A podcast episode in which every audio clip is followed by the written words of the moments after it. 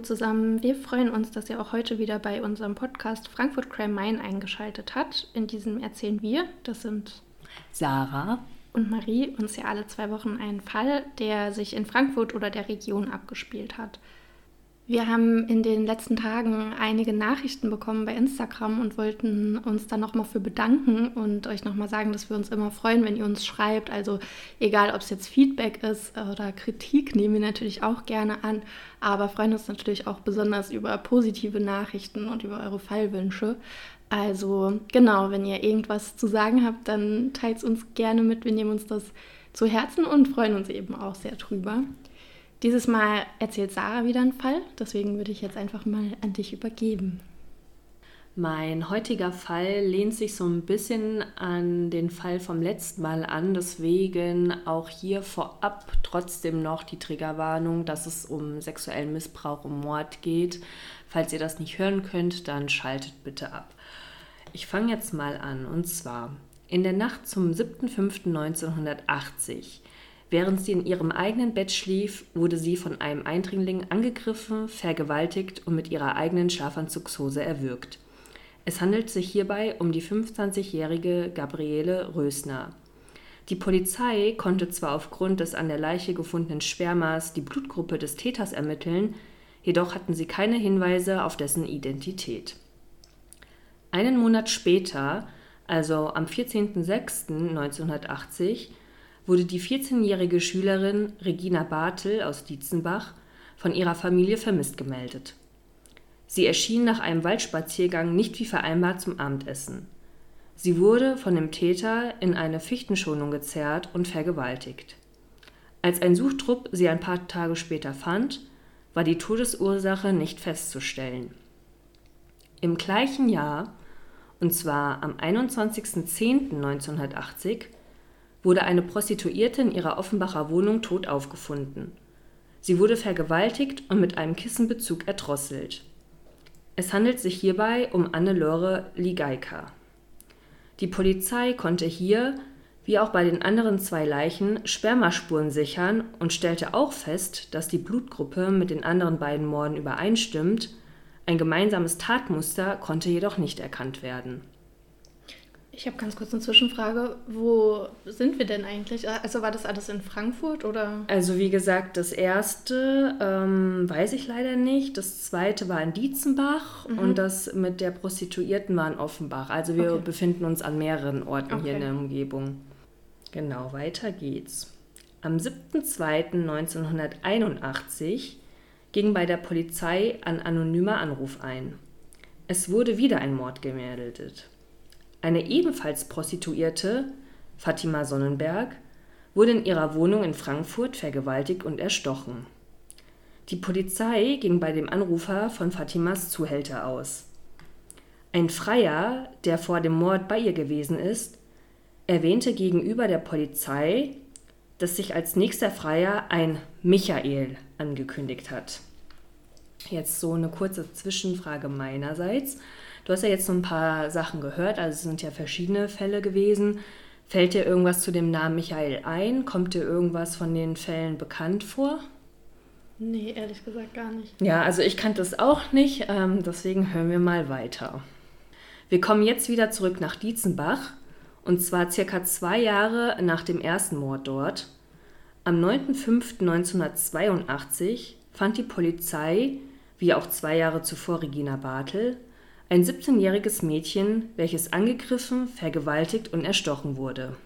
Es war Regina Spielmann, die in dem Waldstück Blumen für ihre Eltern pflücken wollte.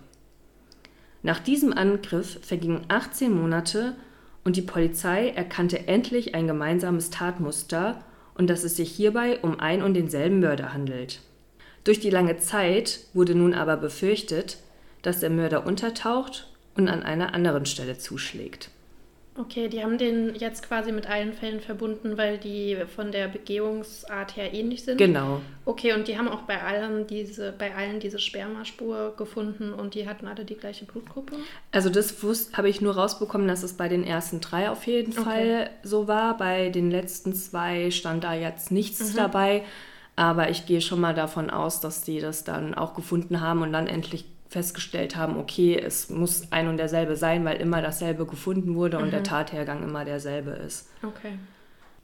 Am 3.11.1983, also 18 Monate später, ging jedoch die Nachricht ein, dass in Babenhausen eine junge Frau im nahegelegenen Wald gefunden wurde. Der Mörder überraschte die 21-jährige Ulrike Rutsch, als sie dort zum Wandern war. Sie wurde ebenfalls überfallen, vergewaltigt und erstochen. Leider, obwohl die Polizei nun wusste, dass es sich um denselben Mörder handelt, konnte dieser nicht ausfindig gemacht werden. Denn am 26.11.1983 meldete eine Joggergruppe, dass im Wald eine Frauenleiche liegt. Die 22-jährige Simone Newvin, die ebenfalls zum Joggen in den Wald ging, wurde angegriffen, vergewaltigt und mit ihrer eigenen Jogginghose erdrosselt. So, jetzt ist auch hier wieder hier das Thema, was wir auch schon bei uns in dem letzten Fall im Nordwestzentrum hatten. Die Technik war natürlich damals mhm. nicht so gut wie heute, deswegen konnte der Täter einfach nicht ermittelt werden, weil die gar nicht diese Möglichkeit hatten, die DNA, also die ja. konnten zwar feststellen, dass es dieselbe Blutgruppe ist, aber die hatten einfach nicht die Möglichkeiten wie heute, ja, klar. Dass sie es so schnell rausgekriegt haben. Bei wie vielen sind wir jetzt? Wir sind jetzt bei 1, 2, 3, 4, 5, 6, 7 bereits. Oh, krass. Okay. 8. Okay. Drei Tage später, also nachdem die Simone im Wald gefunden wurde, hatte die Polizei dann aber Glück, am 29.11.1983 wurde eine 19-jährige Frankfurterin auf ihrem Nachhauseweg von einem Mann angesprochen, der sie angriff, ihre Kleider zerriss, sie zu Boden warf und versuchte, sie zu vergewaltigen. Das Ganze konnte jedoch von einer Gruppe städtischer Angestellter verhindert werden. Der Angreifer versuchte daraufhin zu fliehen, konnte aber überwältigt und so lange vor Ort festgehalten werden, bis die Polizei eintraf. Es handelte sich hierbei um den 25-jährigen Michael Wolpert. Der 1985 in Neu-Isenburg geborene Elektriker wurde bereits 1979, also als er 21 Jahre alt war, wegen Erregung öffentlichen Ärgernisses verurteilt. Das zweite Mal dann im Jahr 1982.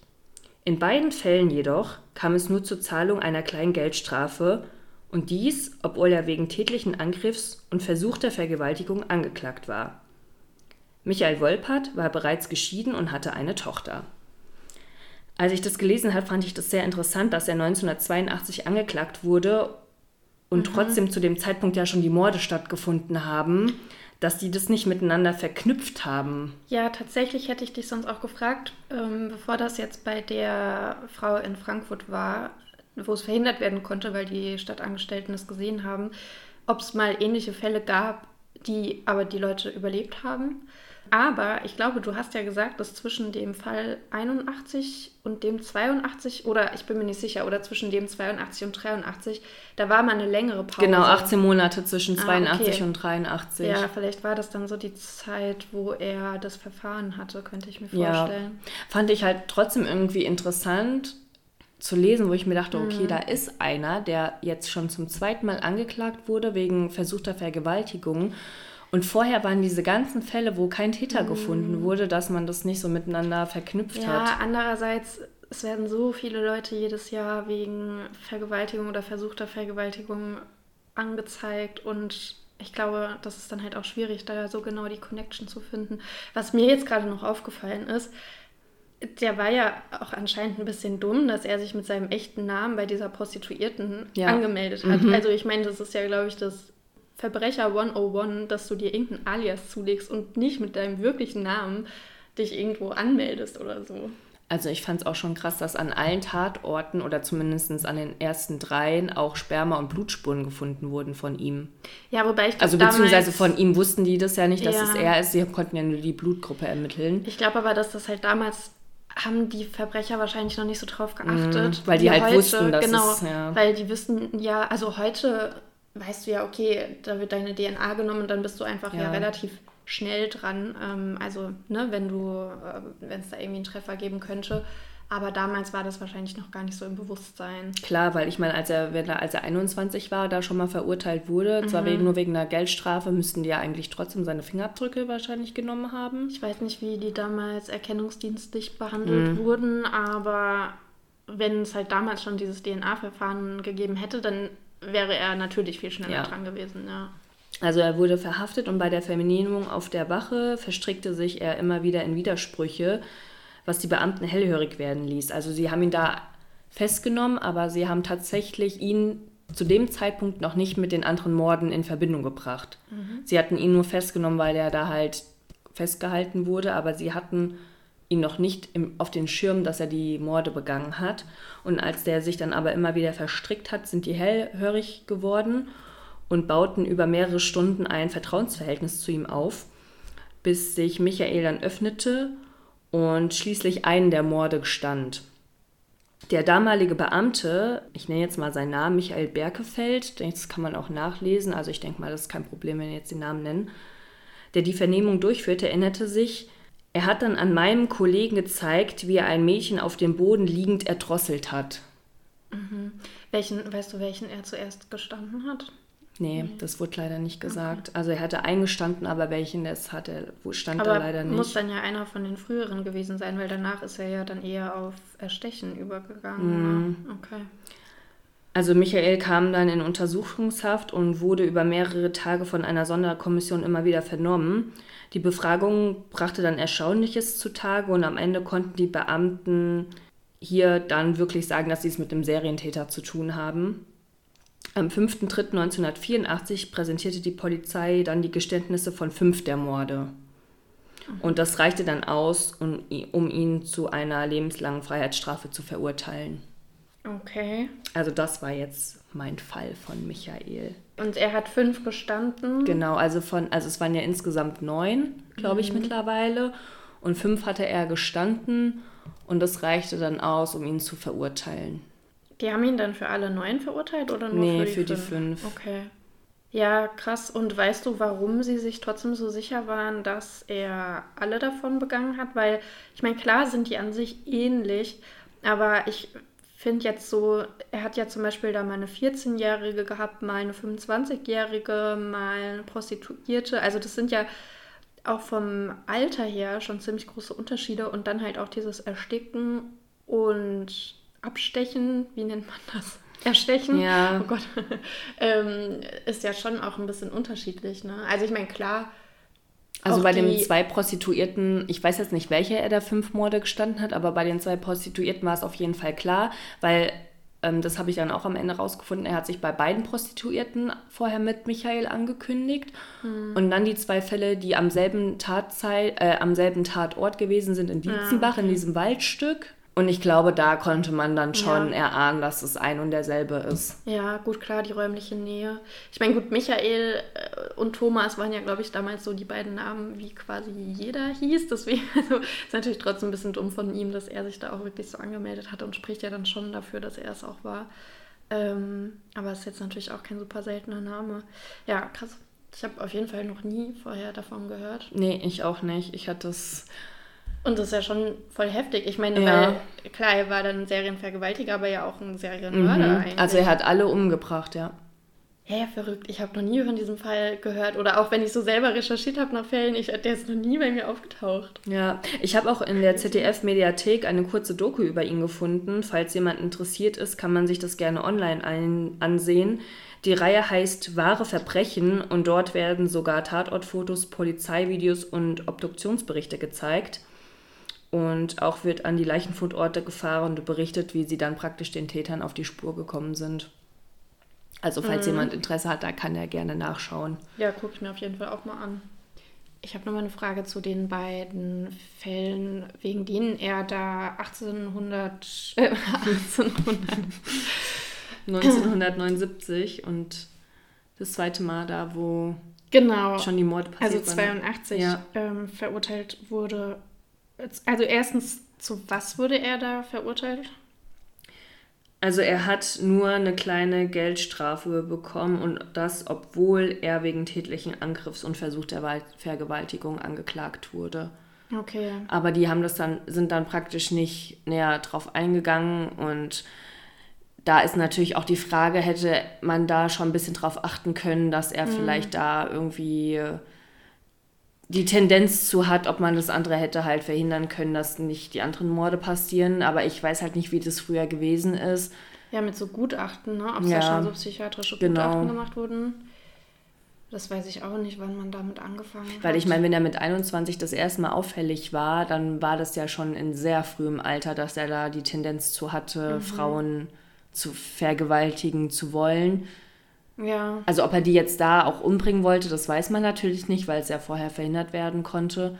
Aber die Tendenz war ja auf jeden Fall da, dass er Frauen was antun wollte, beziehungsweise vergewaltigen wollte. Ja, das stimmt. Ich meine, vielleicht äh, weißt du, ob das damals irgendwie seine Freundin war oder so, bei der er das versucht hat? Oder nee, das waren Fremde. Okay. Ja, dann würde ich sagen, äh, also nicht, dass es jetzt bei der Freundin nicht schlimm gewesen wäre, aber da hätte man es vielleicht noch eher so als Beziehungstat werten können. Und diese Erregung öffentlichen Ärgernisses, weißt du, was er da gemacht hat? Habe ich leider zu nichts gefunden, aber öffentliches Erreger, äh, öffentliches, bin ich gerade doof? Öffentliches Ärger, scheiße, jetzt kann ich es auch nicht mehr sagen. öffentliches öffentliches Ärgernisses. Öffentliches Ärgernisses. Das hört sich irgendwie gerade komisch das an. total falsch, wenn man länger drüber nachdenkt. Ja, ja, okay. Erregung also, öffentlichen Ärgernisses. So, äh, ich, das ist ja eigentlich, wenn du dich nackt oder. Hätte ich jetzt auch so im Kopf. Oder gehabt. im. Also, das ist ja auch bei vielen, die dann halt äh, im Mantel rumlaufen und unten drunter nackt sind und sich dann ja, Frauen präsentieren. Das, ich glaube, das zählt ja, glaube ich, schon das so. Das fängt aber auch schon viel mehr im Kleinen an. Das fängt auch an, wenn jetzt ein Mann einfach irgendwo hinpinkelt. Weißt mm. du, mhm. das zählt auch schon da rein. Deswegen, das wäre eigentlich auch. Also, was genau er da gemacht hat, habe ich leider mm. nicht mhm. herausgefunden. Aber er muss auch irgendwie die Tendenz dazu gehabt ja. haben, sich, glaube ich, irgendwie öffentlich nackt zu okay. präsentieren. Okay. Ja. Weil ich meine, bei dem letzten Fall, wo er dann geschnappt werden konnte, das war ja auch, überlegt ihr mal, das war mitten am Tag mhm. auf offener Straße. Also sie war ja auf dem Nachhauseweg. Ja. Das war ja nicht irgendwie in der Wohnung wie bei den anderen, nicht irgendwie in einem abgelegenen Waldstück, sondern es war ja mitten in Frankfurt auf, mhm. auf dem Gehweg. Ja, klar. Ich meine, wir hatten das ja zum Beispiel auch bei unserem ersten Fall, ne, mit dem Mann, der da die Obdachlosen mhm. umgebracht hat. Der hatte ja auch währenddessen oder in der Zeit, als er die Morde begangen hat, eine Gerichtsverhandlung. Ähm, und da kann man natürlich auch im Nachhinein sagen, vielleicht hätte man da schon Anzeichen erkennen können, dass er halt eine Gefahr für die Allgemeinheit ist. Aber andererseits ist das Rechtssystem halt einfach so im Zweifel für den Angeklagten. Mhm. Und wenn das da jetzt nicht irgendwie eindeutig was zu erkennen ist, dann wirst du ja natürlich jetzt nicht direkt in Sicherheitsverwahrung gesteckt oder so.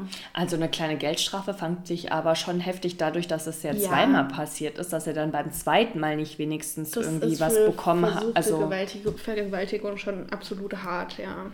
Das stimmt. Aber ich meine, da haben wir ja letztes Mal, glaube ich, auch schon drüber gesprochen, das war halt damals irgendwie auch noch anders. Ne? Da ja. wurde das ja, da waren ja einfach die Frauenrechte noch nicht so, wie sie heute sind und da war ja Vergewaltigung einfach noch nicht so stark unter Strafe gestellt wie heute. Ich meine, das war ja noch, also das ist ja noch gar nicht lange her, dass zum Beispiel Vergewaltigung in der Ehe strafbar ist. Also ja. das Verhältnis dazu war ja damals noch ein ganz anderes, als es heute ist. Aber was es ja natürlich nicht besser macht, aber was vielleicht ja. ein bisschen erklärt, warum die Strafe damals halt so gering ja, war. Ja, vor allem, also ich hätte jetzt halt erwartet, okay, beim ersten Mal Geldstrafe, okay, aber dann beim zweiten Mal, mhm. weil er ja schon das einmal angeklagt wurde, hätte ich jetzt persönlich eher gedacht, dass er da schon was Härteres bekommt. Aber wir wissen ja nicht, warum er beim ersten Mal, also was er da genau gemacht hat. Ja, auch halt wegen, bei beiden Malen angeklagt wegen. Ach so, ich dachte aber mhm. wegen öffentlichen Ja, auch dazu. Ach so, dazu. Und tätlichen so. Angriffs und versuchter Vergewaltigung. Ah, ja, bei, okay, bei beiden Malen. Okay, ja gut, dann ist es auf jeden Fall mega hart. Weil das müsste ja eigentlich dann bei ihm, also das müssten die ja sehen. Ja. Steht ja dann stimmt. in der Akte. Das stimmt. Und was aus seiner Familie, also Ex-Frau und Tochter geworden ist, weißt du nicht? Nee, leider nicht. Es stand mhm. auch gar nichts dazu, wie alt die Tochter gewesen mhm. ist oder wie lange die schon geschieden waren. Ja. Stand leider nicht oder wann die geheiratet hatten. Okay, ja gut, das ist halt auch scheiße, wenn du so einen Vater hast, ne? Ja. Also da würde ich auch nicht in die Öffentlichkeit irgendwie wollen. Ich glaube, da hält man sich dann gerne raus. Also wir können ja noch mal kurz darauf zurückkommen, dass ja die Vergewaltigung eben 1980 noch ein bisschen anders gesehen wurde von der großen Masse als heute. Ich habe gerade mal geschaut, ob ich da in den Kriminalstatistiken was zu finde. Man kann das jetzt nicht ganz direkt vergleichen, weil die damals ein bisschen, also da sah die Kriminalstatistik einfach ein bisschen anders aus und auch die Fälle, die mit unter Vergewaltigungen gezählt haben, sind jetzt nicht eins zu eins übertragbar zu dem, wie es jetzt in den neueren ist. Aber trotzdem, um mal so kurz einen Eindruck zu bekommen, und gerade bei dem Thema Vergewaltigung gibt es sowieso eine super hohe Dunkelziffer, weil es einfach nicht angezeigt wurde, weil es ja ein super schambesetztes Thema ist. Und weil sowas ja auch nach wie vor noch oft in Beziehungen passiert und viele Frauen dann eben nicht ihren Ehemann anzeigen wollen nach wie vor.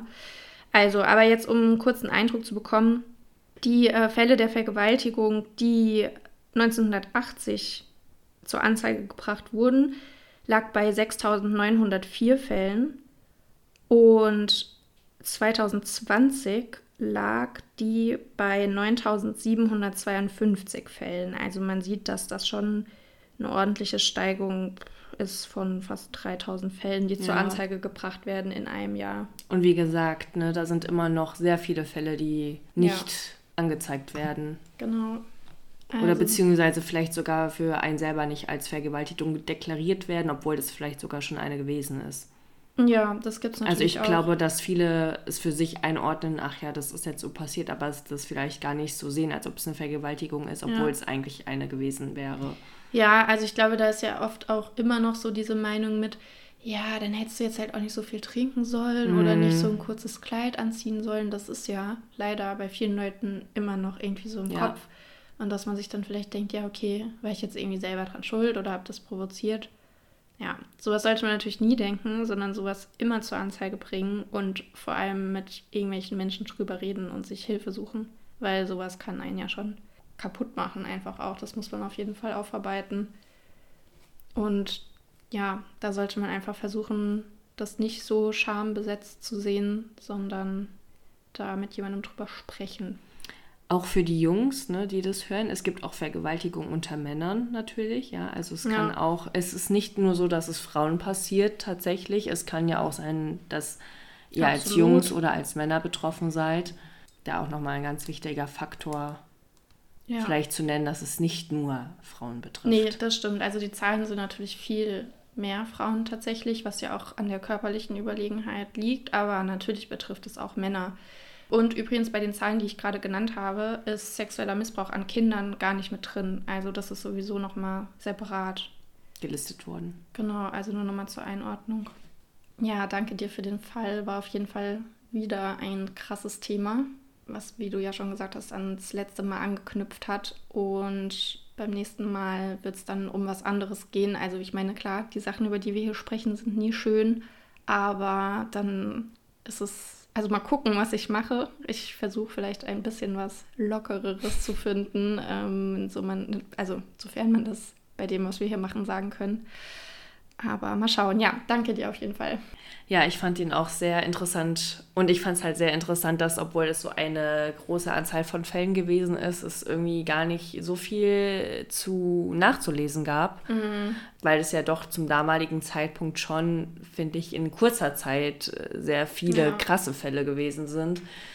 Ähm, deswegen dachte ich mir so, ich muss das jetzt einmal dir erzählen. Ja, das ist äh, immer ein bisschen das Schwierige bei so alten Fällen. Das hatte ich ja auch bei dem allerersten Fall, dass es da natürlich noch nicht so viele oder nicht mehr so viele Quellen im Internet zu finden gibt. Klar, ihr müsst halt überlegen, 1980 gab es halt auch das noch nicht. Ne? Da wurde es halt in ja. Zeitungen gedruckt und genau. dementsprechend ist es schwierig, da irgendwas online zu finden. So ist es. Wir hoffen, es hat euch gefallen und wenn ja, lasst uns gerne eine Bewertung da.